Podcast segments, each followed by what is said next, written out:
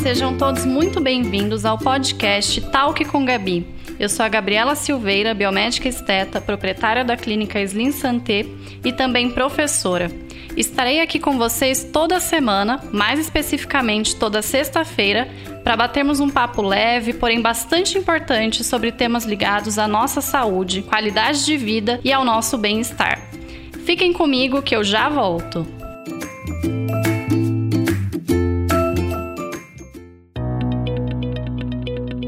Esse episódio de Talk com Gabi tem o apoio do grupo Doutora Gabriela Silveira, onde você, profissional da saúde, encontra cursos voltados para a área da estética injetável, sempre ministrados por profissionais especializados e amplamente preparados para colocar você em contato com o que há de melhor e mais avançado no setor.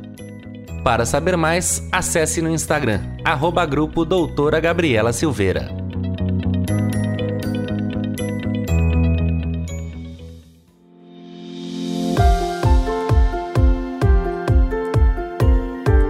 Olá pessoal, estou de volta. Sejam muito bem-vindos a mais um episódio do Talk com Gabi. É sempre bom estar aqui com vocês, compartilhando meus conhecimentos na área da estética e também da biomedicina. Hoje falarei de um tema bastante importante e não muito explorado: as possíveis intercorrências durante um procedimento, algo que pode acontecer com qualquer um de nós e somente entendendo o problema é que ele pode ser contornado e preferencialmente evitado. Como eu disse, infelizmente esse assunto não é muito explorado, afinal ninguém gosta de ficar falando de coisas eventualmente negativas, mas é preciso encarar esse assunto, então vamos lá. Mas antes, para entrar em contato comigo e mandar suas dúvidas, dicas e sugestões, é só me adicionar no Instagram, arroba doutora Gabriela Silveira. Agora vamos às temidas intercorrências.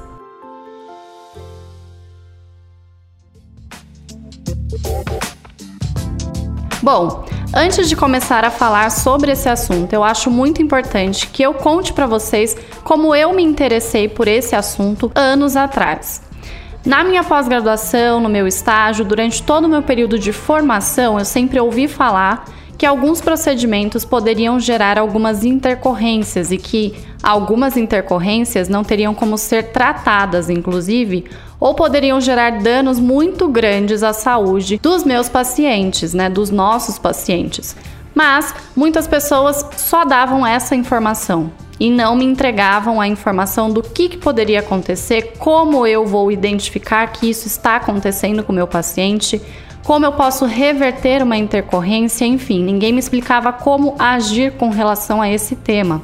Então, há anos atrás, eu acho que em 2014, mais ou menos, eu comecei a participar de congressos internacionais. Eu comecei a ir para os Estados Unidos, para a Europa, para buscar um pouquinho, né? Dessa informação com profissionais lá de fora. A verdade é que esse assunto ele começou a ser muito abordado no mundo todo quando o estudo em cadáver fresco ele começou a acontecer lá fora. Hoje a gente tem esse estudo inclusive aqui no Brasil.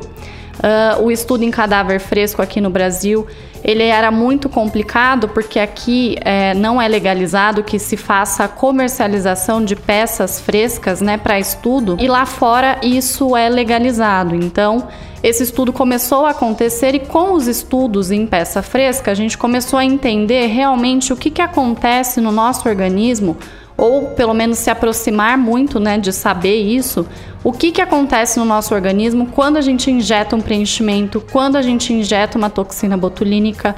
Então eu acredito que hoje a gente consegue entender muito mais das intercorrências, de como agir, de como identificar, de como tratar essas intercorrências por conta desse estudo em anatomia. Então, estudar anatomia é essencial para todos os profissionais que trabalham na área da estética injetável. E já aproveitando esse gancho, né, quem são os profissionais que podem trabalhar na estética injetável no Brasil hoje de forma legalizada? Então, os biomédicos estetas, farmacêuticos estetas, os dentistas e os médicos. Então, todos esses profissionais podem, de forma legal, trabalhar com a estética injetável, com toxina botulínica, com preenchimento, com intradermoterapia, carboxiterapia, enfim, com diversos procedimentos.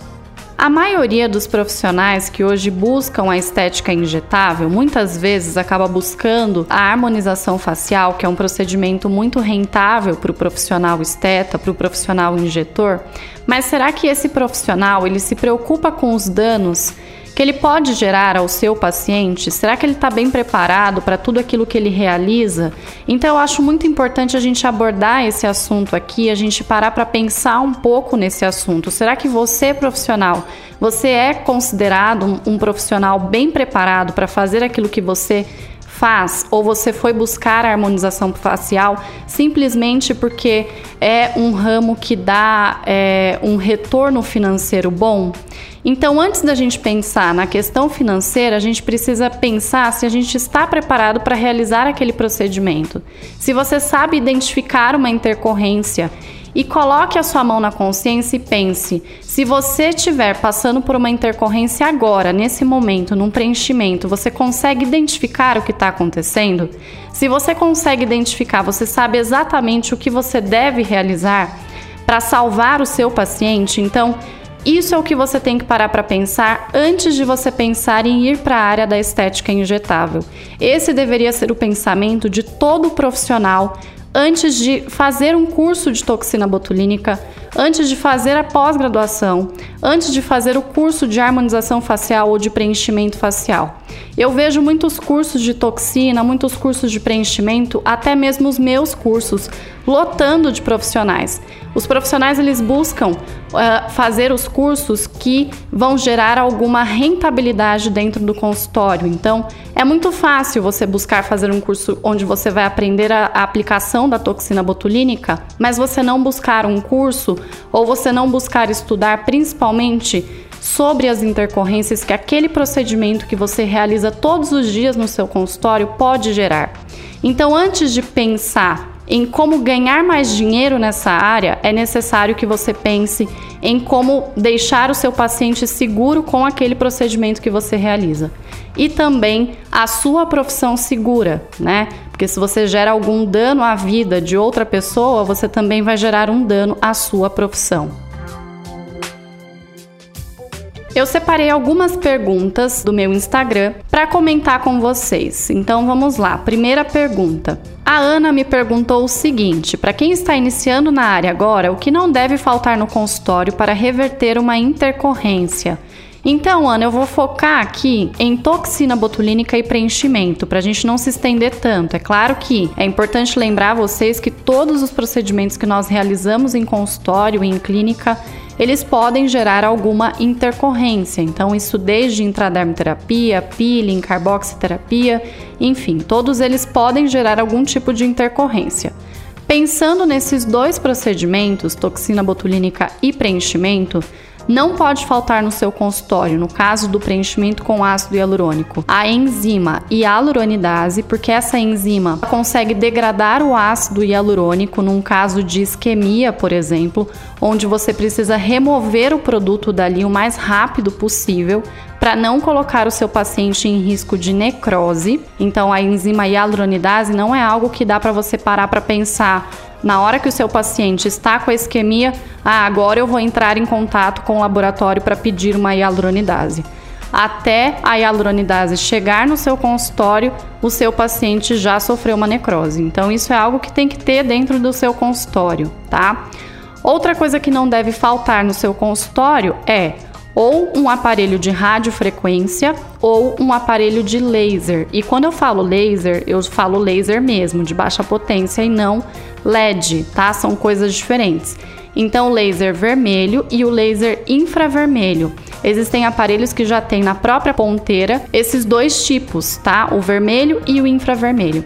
Esse laser a gente utiliza muito nas intercorrências também de preenchimento e principalmente nas intercorrências de toxina botulínica, onde você pode ter uma pitose de supercílio onde você pode ter alguma situação onde você precisa remover a toxina botulínica dali. Então, o que não pode faltar no seu consultório, para resumir, um laser vermelho e infravermelho e a hialuronidase se você quiser trabalhar com toxina botulínica e com preenchimento de ácido hialurônico.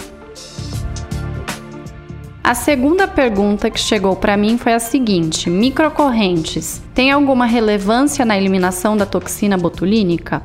Sim, com certeza. O ideal, quando você tem que retirar a toxina botulínica, quando você tem algum problema de pitose de supercílio ou pitose de pálpebra, é que você comece a retirada dessa toxina botulínica imediatamente. A gente fala que a gente consegue remover a toxina botulínica para que o paciente entenda que aquela ação da toxina botulínica ela será removida, tá? Mas a gente entende que quando a toxina botulínica se liga ao receptor de acetilcolina lá na fenda sináptica, né, para quem faz toxina botulínica sabe do que eu estou falando, a gente entende que essa ligação ela é uma ligação irreversível. O que, que as microcorrentes elas vão fazer ou até mesmo a, o laser né, de baixa potência, que eu expliquei até na pergunta anterior, ou a própria radiofrequência vão fazer ali naquele tecido. Eles vão aumentar o metabolismo local, para que novos receptores de acetilcolina sejam formados e para que a gente consiga ter a contração da musculatura novamente. Então a toxina botulínica, ela é uma toxina que quando ela se liga ao receptor de acetilcolina, não deixando mais a acetilcolina ser liberada na fenda sináptica, ela promove o relaxamento da musculatura. Esse relaxamento ele pode perdurar ali naquela região de três meses até seis meses. E conforme o tempo vai passando, novos receptores de acetilcolina vão sendo formados. Isso acontece de forma natural. Num caso onde você tem uma complicação que você precisa remover a toxina dali, você precisa acelerar esse processo. Então as microcorrentes, elas aceleram esse processo, elas podem ser realizadas todos os dias, inclusive, num caso de uma complicação. Radiofrequência acelera esse processo, também pode ser realizado todos os dias, e a laser terapia pode ser realizada até duas vezes no dia para solucionar essa intercorrência. A Juliana me fez a seguinte pergunta: por que não pode usar anestésico com epinefrina num preenchimento? Muito legal essa pergunta, Ju. Não pode utilizar a epinefrina quando você vai fazer um preenchimento, seja num botão anestésico ou até mesmo numa pomada anestésica, porque a epinefrina ela causa vasoconstrição. E quando a gente faz um preenchimento, se a gente gera uma vasoconstrição, a gente pode confundir o branqueamento da pele com uma isquemia. Ou se a gente tem uma artéria que ela está vasocomprimida, né? Ela sofreu, passou ali por um processo de vasoconstrição e você coloca o preenchimento próximo dela, mesmo que você utilize uma cânula, você acaba muitas vezes colocando mais produto do que deveria, porque você não enxerga uma isquemia na pele, porque essa artéria ela está sofrendo, né, uma compressão. Quando ela se dilata depois que você fez o preenchimento, essa isquemia ela pode aparecer. Então, muitas vezes você manda um paciente embora para casa achando que está tudo bem, mas se você utilizou um anestésico com epinefrina, ele pode entrar num processo de isquemia na casa dele, tá? E quando a gente fala de isquemia, uma isquemia ela pode evoluir para uma necrose em até 4 horas. Tudo depende da reticulação do preenchimento que você fez do plano que você aplicou o produto, da quantidade de produto que foi aplicado naquela região, se você fez o procedimento com agulha ou se você fez o procedimento com cânula. Então, tudo isso vai ditar como que pode, né, em quanto tempo pode acontecer uma necrose de pele. Então é muito importante que você evite isso. Então, se você vai fazer um botão anestésico, para a realização de um preenchimento, o seu botão anestésico ele deve ser feito somente com lidocaína a 2%. Não utilize epinefrina jamais num dia que você vai preencher a pele do seu paciente. Próxima pergunta: por que o ácido hialurônico é o preenchedor mais seguro existente hoje? Isso é muito legal também de vocês saberem. O ácido hialurônico ele é o preenchedor mais seguro, considerado mais seguro hoje, porque ele é o único preenchedor que nós temos um antídoto. Então, o que, que significa isso? Se eu aplico o ácido hialurônico, tenho qualquer problema com ele, seja uma intercorrência como a isquemia, que eu comentei já aqui com vocês, ou até mesmo uma alergia, pode ser que o paciente desenvolva uma alergia àquele produto né, que foi injetado e eu precise remover esse produto. Nós temos a enzima hialuronidase, que a gente pode aplicar na região para remover esse produto. Ela é uma enzima sintética, assim como esse ácido hialurônico também é sintético, né? Ele normalmente vem de cultura bacteriana, mas a gente consegue remover o ácido hialurônico que foi colocado fazendo uso dessa enzima. Já um preenchimento, por exemplo, como o PMMA, que é um preenchimento inclusive que biomédicos farmacêuticos não podem realizar, mas médicos podem, né?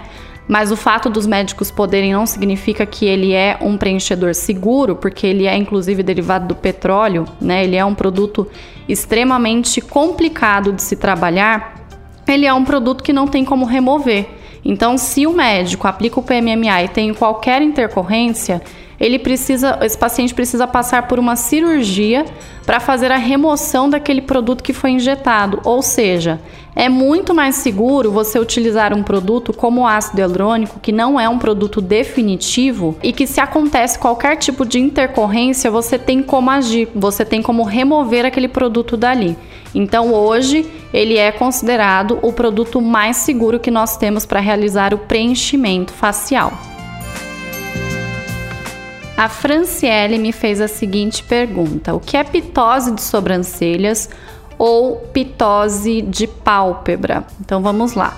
Pitose, normalmente ela acontece tanto a de sobrancelhas quanto a pitose de pálpebra quando você coloca a toxina botulínica muito diluída no frontal do paciente, então na testa ali do paciente, quando você não respeita pelo menos um centímetro de distância das sobrancelhas para fazer a colocação dos pontos de toxina botulínica, quando você se aproxima do forame supraorbitário, então vejam aí mais é, uma vez a gente entendendo a importância do profissional dominar a anatomia, então isso também pode gerar pitose. Quando você coloca uma alta dose de toxina botulínica na região da glabela, que é aquela região entre os olhos, tá? Quando você coloca uma dose excessiva também na região do orbicular dos olhos, ou muitas vezes você não errou em nada, mas o seu paciente abaixa a cabeça antes de 4 horas do procedimento. Então, é extremamente importante que você, profissional, Diga para o seu paciente que ele não pode abaixar a cabeça depois de quatro horas que realizou o procedimento. Ele não pode também pegar avião uh, pelo período de 24 horas, porque a pressão do avião também pode fazer com que essa toxina migre de local, tá? A toxina botulínica ela tem tropismo pela musculatura. O que, que significa isso? Ela gosta de músculo, mas ela não sabe que músculo que você está colocando. Então, se você coloca a toxina botulínica na região frontal, mas o paciente baixa a cabeça depois, antes desse período de 4 horas, pode acontecer dessa toxina botulínica que foi colocada na testa migrar para a região das sobrancelhas ou migrar para a região das pálpebras derrubando as sobrancelhas e derrubando a pálpebra. Quando eu digo derrubar, gente, é realmente derrubar. Muitas pessoas acabam tendo o olho totalmente fechado. Isso é uma pitose de pálpebra. Os olhos se fecham, muitas vezes de um lado só ou do outro lado. Uma musculatura ela é antagonista da outra. Acontece muito de quando a gente tem uma pitose de pálpebra, da região de um lado, né? Ela vai ficar com essa queda da pálpebra e do outro lado, a gente pode ter um olho arregalado. Muitas vezes, o que assusta mais ao olhar para o paciente com essa intercorrência nem é o olho que está com a pitose, né? A pitose da pálpebra, mas olhar para aquele olho que está regalado do outro lado, porque a força da musculatura de um lado foi totalmente perdida e ela acaba compensando essa força do outro lado. Então, isso é pitose de sobrancelha, isso é pitose de supercílio. Então, a dica que eu dou para vocês, para que vocês não tenham essa complicação, é a seguinte: dilua a sua toxina da forma que ela deve ser diluída. Ou você usa diluição seca, ou você vai usar uma diluição convencional mas siga as diluições que estão na bula do seu produto. Não vai super diluir o seu produto para render mais, Porque primeiro que você vai estar tá enganando o seu paciente se você colocar um produto para render mais e aí você vai realizar uma toxina botulínica que inclusive não tem uma durabilidade boa. Uh, e segundo, que você corre um risco maior de ter essa toxina botulínica depois migrando. Utilize marcas de toxina botulínica que sejam seguras, então somente as marcas que têm Anvisa, para você também ter esse respaldo da própria marca que você utiliza. Você precisa conversar com seu paciente e explicar o que é uma pitose. Então, essa mesma explicação que eu fiz aqui para vocês, você deve fazer para o seu paciente. Se você chega para o seu paciente que é leigo e fala assim: olha, você não pode baixar a cabeça até 4 horas porque pode dar pitose, tá? O paciente vai baixar a cabeça, ele não sabe o que é pitose. Entendem? Ah, ele vai pensar: ah, eu acho que não é tão arriscado assim eu abaixar um pouquinho a minha cabeça para ficar aqui umas duas horinhas no meu celular. E depois o paciente volta muitas vezes com pitose. É muito importante que vocês saibam que a responsabilidade do procedimento é do profissional. Então, se o paciente voltou com pitose, ah, mas foi ele que baixou a cabeça. Primeiro que a gente não tem como provar que foi o paciente que baixou a cabeça ou foi você que errou na técnica. E segundo, que se o paciente volta com uma pitose, a responsabilidade é sua. Então, também é sua responsabilidade informar o paciente do porquê que ele não deve realizar algumas coisas pós-procedimento. Então, você vai explicar para o seu paciente: olha, eu estou terminando aqui o seu procedimento, agora é meio-dia, então você tem que ficar sem baixar a sua cabeça até tantas horas da tarde. 4, 5 horas da tarde você não pode baixar a cabeça porque pode gerar uma pitose de pálpebra ou pitose de supercílio. E pitose é quando você tem o fechamento completo da pálpebra ou quando você tem a queda da sua sobrancelha.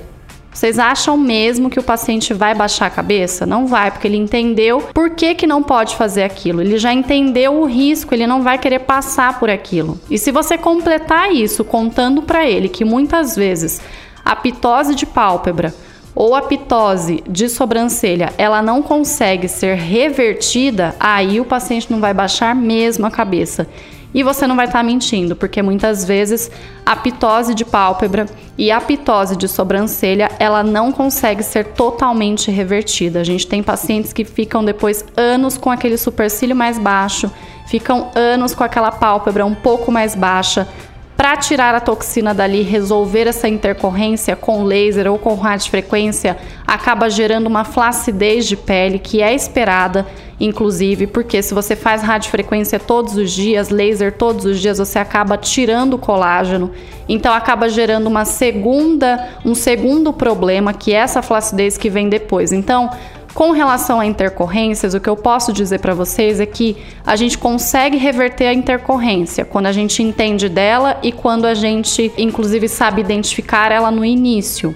Mas muitas vezes, quando a gente Nesse processo de solucionar uma intercorrência, a gente pode gerar um outro problema e isso é inevitável. A Franciele me perguntou: a marca do preenchedor influencia no resultado e influencia nas intercorrências? Olha, Franciele, influencia sim no resultado, com certeza influencia no resultado. É, eu não vou comentar sobre marcas, mas eu acho que vale a pena você saber que influencia no resultado e também influencia em intercorrências, tá? Algumas intercorrências, como por exemplo ETIP, que é o edema tardio intermitente persistente, que acontece muitas vezes depois de seis, sete meses, oito meses, nove meses que você realizou o preenchimento esse tipo de intercorrência também está totalmente associado com a marca de preenchedor. A matéria-prima do ácido hialurônico ela é a mesma, assim como na toxina botulínica, mas cada marca vai tratar depois esse ativo de uma forma. Então, o ácido hialurônico, a filtração dele, o crosslink, tudo isso vai ser diferente dependendo da marca que você estiver trabalhando. O que eu sempre digo para todos os meus alunos é que a gente precisa avaliar ao escolher uma marca o melhor custo-benefício, mas muitas pessoas confundem né, o custo-benefício com um produto mais barato.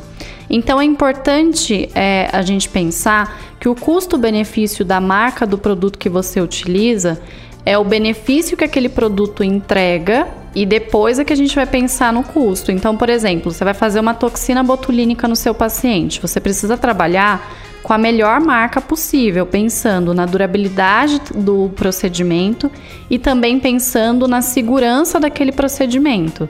Você vai trabalhar com preenchimento, com ácido hialurônico, você precisa pensar no produto mais bem filtrado possível, no resultado que aquele ácido hialurônico gera. Então, por exemplo, você vai fazer um preenchimento labial. Você faz o preenchimento labial e depois a mulher ela fica com aquele lábio duro. O marido até reclama. Já aconteceu isso. É, eu já tive pacientes minhas que chegaram, inclusive, com o marido querendo que a paciente removesse o produto porque sentiu uma diferença muito grande depois do preenchimento labial.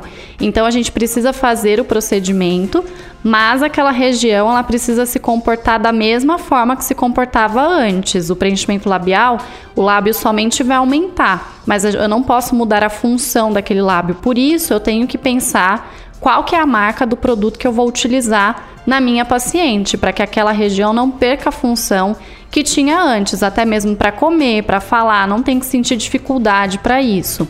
E isso, né, com todas as outras regiões também do preenchimento. Esse preenchimento tem que ter uma durabilidade boa, até porque a gente atende pacientes que têm muitas vezes que tomar medicamentos todos os dias com problemas na tireoide e tal, e que são pacientes que não serão é, excluídos, né, da realização do, do preenchimento, mas que são pacientes que muitas vezes tendo uma doença autoimune, até como por exemplo a tireoide de Hashimoto, que não exclui o procedimento, mas já pode ter uma durabilidade menor, ou seja, é, eu tenho pacientes que naturalmente já vão ter uma durabilidade menor quando comparadas com outras pessoas. Aí, se eu uso uma marca que já não tem uma durabilidade boa, não vai durar nada. Então, eu sempre falo, a gente tem que pensar no paciente como se fosse a gente ali na maca. Eu gostaria de receber o melhor produto possível, com o melhor custo-benefício possível, porque isso vai alterar não somente o resultado, mas também intercorrências como ETIP. Então eu preciso do melhor produto, o mais filtrado possível, o melhor possível para entregar um resultado bom para o paciente. Pergunta da Larissa: o que é ETIP? ETIP né, é uma sigla para edema tardio intermitente persistente. É uma reação inflamatória do nosso organismo, principalmente do nosso sistema imunológico, frente ao produto que foi injetado na nossa pele, ao ácido hialurônico, tá? Ao preenchimento com ácido hialurônico. ETIP normalmente acontece 2, 3, 4, 5, 6, 7 meses depois da realização do procedimento. ETIP está associado com diversas questões, com a marca do produto que você utiliza, como eu falei na questão anterior. Então, se você utiliza uma marca ruim, mal filtrada, você corre o risco do seu, do seu paciente ter ETIP, tá? Está associado também com questões do sistema imunológico do paciente. Então, profissionais que têm o costume, por exemplo, de indicar para o paciente tomar corticoide, normalmente o predizin, Uh, antes do procedimento, pós-procedimento, esses profissionais acabam fazendo com que o sistema imunológico daquele paciente não consiga trabalhar pós-aplicação de preenchimento. E é necessário que o seu sistema imunológico consiga trabalhar da melhor forma possível depois da, depois da aplicação do preenchimento. Então, eu não preciso é, frear isso do, do organismo do paciente. Se você acaba freando né, o organismo do paciente para responder com relação ao produto que você injetou, indicando esse corticoide antes do procedimento, no dia do procedimento e pós-procedimento, pode acontecer do paciente ficar bem, não ter reação nenhuma e dois, três meses depois o paciente tem uma queda de imunidade, o sistema imunológico que naquele dia que você fez o preenchimento não conseguiu identificar o preenchimento, acaba identificando o preenchimento e pode querer expulsar o preenchimento dali. Ele vai gerar um edema, a região vai ficar quente, a região vai ficar dolorida, tá? É, e aí você pode, inclusive, ter o desenvolvimento, dependendo do porquê que aquele tipo aconteceu, até mesmo de um granuloma, que aí já é uma alta reação inflamatória, um outro tipo de intercorrência, um outro tipo de complicação relacionada ao preenchimento. Então, o que é importante saber com relação a ETIP? Está relacionado com a marca e está relacionado com o uso de corticoides antes do procedimento. Eu preciso deixar o organismo do paciente agir frente àquele preenchimento que eu coloquei.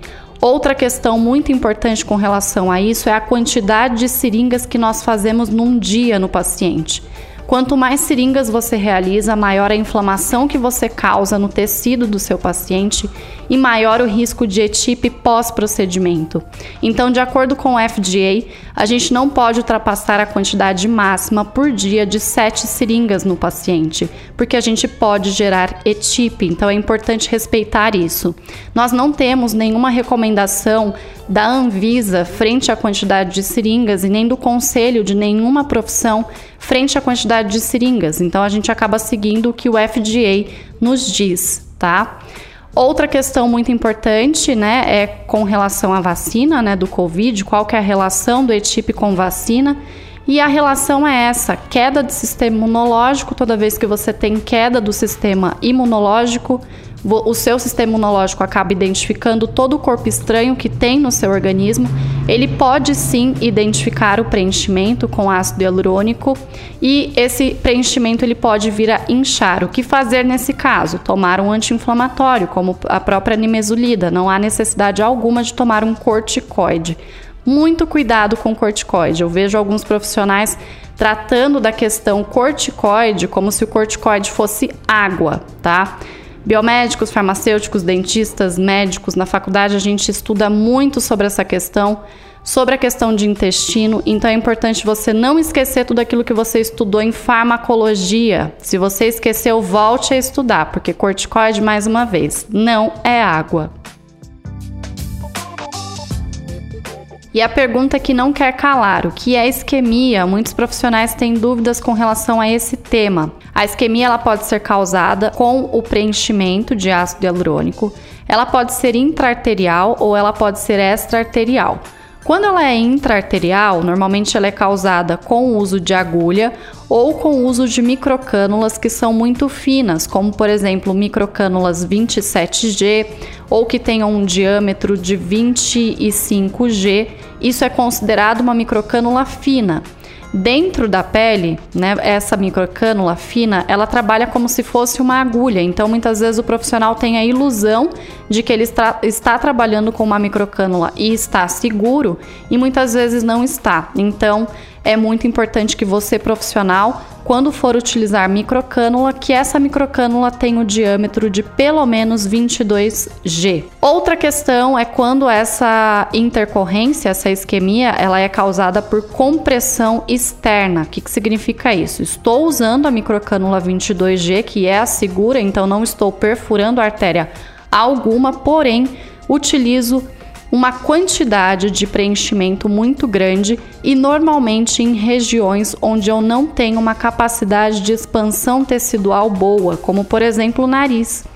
Nariz a gente pode fazer o preenchimento, a rinomodelação, mas se essa região do nariz, que é uma região que tem cartilagem, que não tem capacidade de expansão tecidual boa, ou seja, coloco uma pequena quantidade de produto e logo eu posso ter uma isquemia.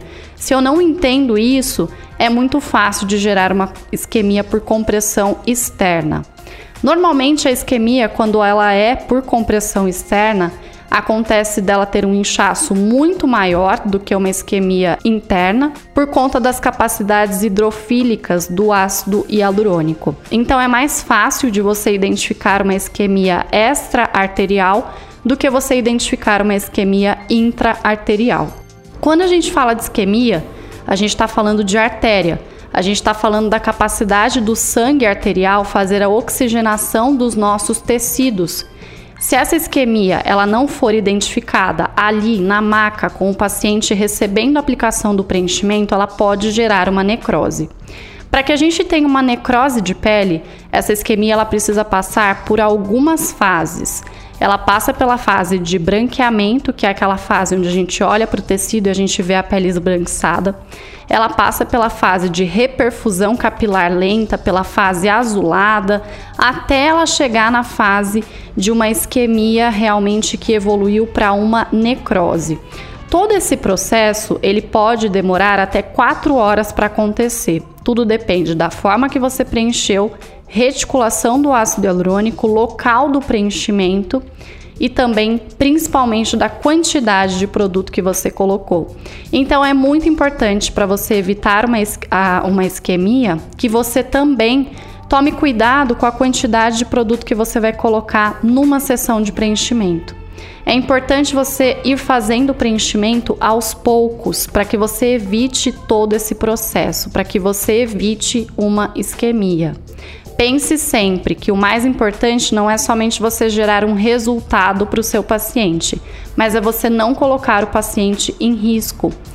Um produto que é colocado dentro de uma artéria, ele pode ser carreado para a circulação retiniana, gerando cegueira. Ele pode ser carreado para a circulação cerebral, gerando AVC e morte do paciente na maca. Isso, gente, não é uma historinha que eu vim contar aqui para vocês no podcast. Isso é algo que, inclusive, se você pesquisar no PubMed, que é um dos locais onde a gente encontra os melhores artigos científicos, a gente encontra artigos científicos publicados, tá? De morte por AVC na maca. Então, não é uma questão de assustar os profissionais, e sim de alertar que sim, isso pode acontecer. Então, que você não seja um profissional que vai passar por isso. Então, a gente encontra uma forma de evitar é, esse tipo de complicação conhecendo a anatomia e conhecendo e entendendo sobre as intercorrências. E a nossa última pergunta é da Ana Paula. Como evitar infecção? E ela pediu para eu falar das ações tanto do paciente quanto do profissional. Então vamos lá.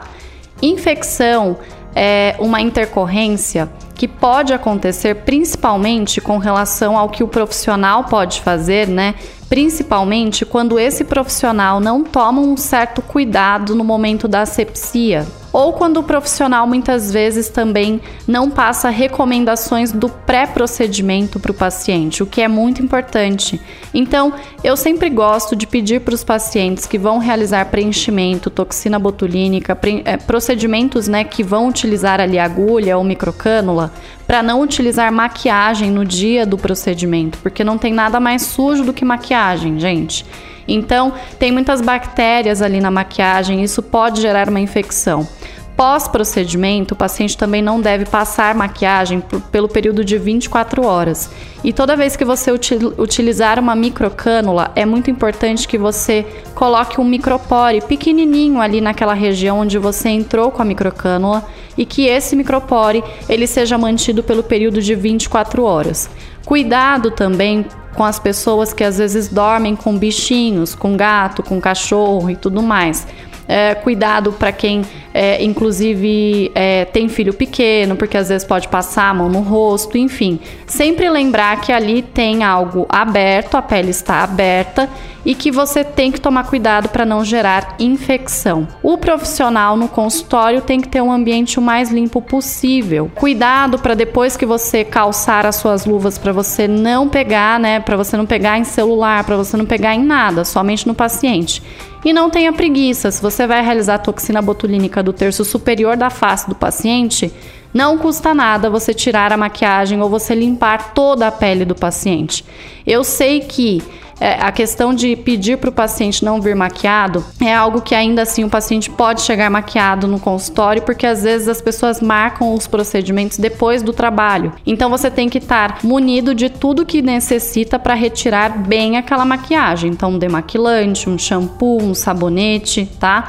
Para limpar bem a pele do paciente. E não importa o que o paciente vai fazer, toda a pele deve ser limpa para evitar o risco de infecção.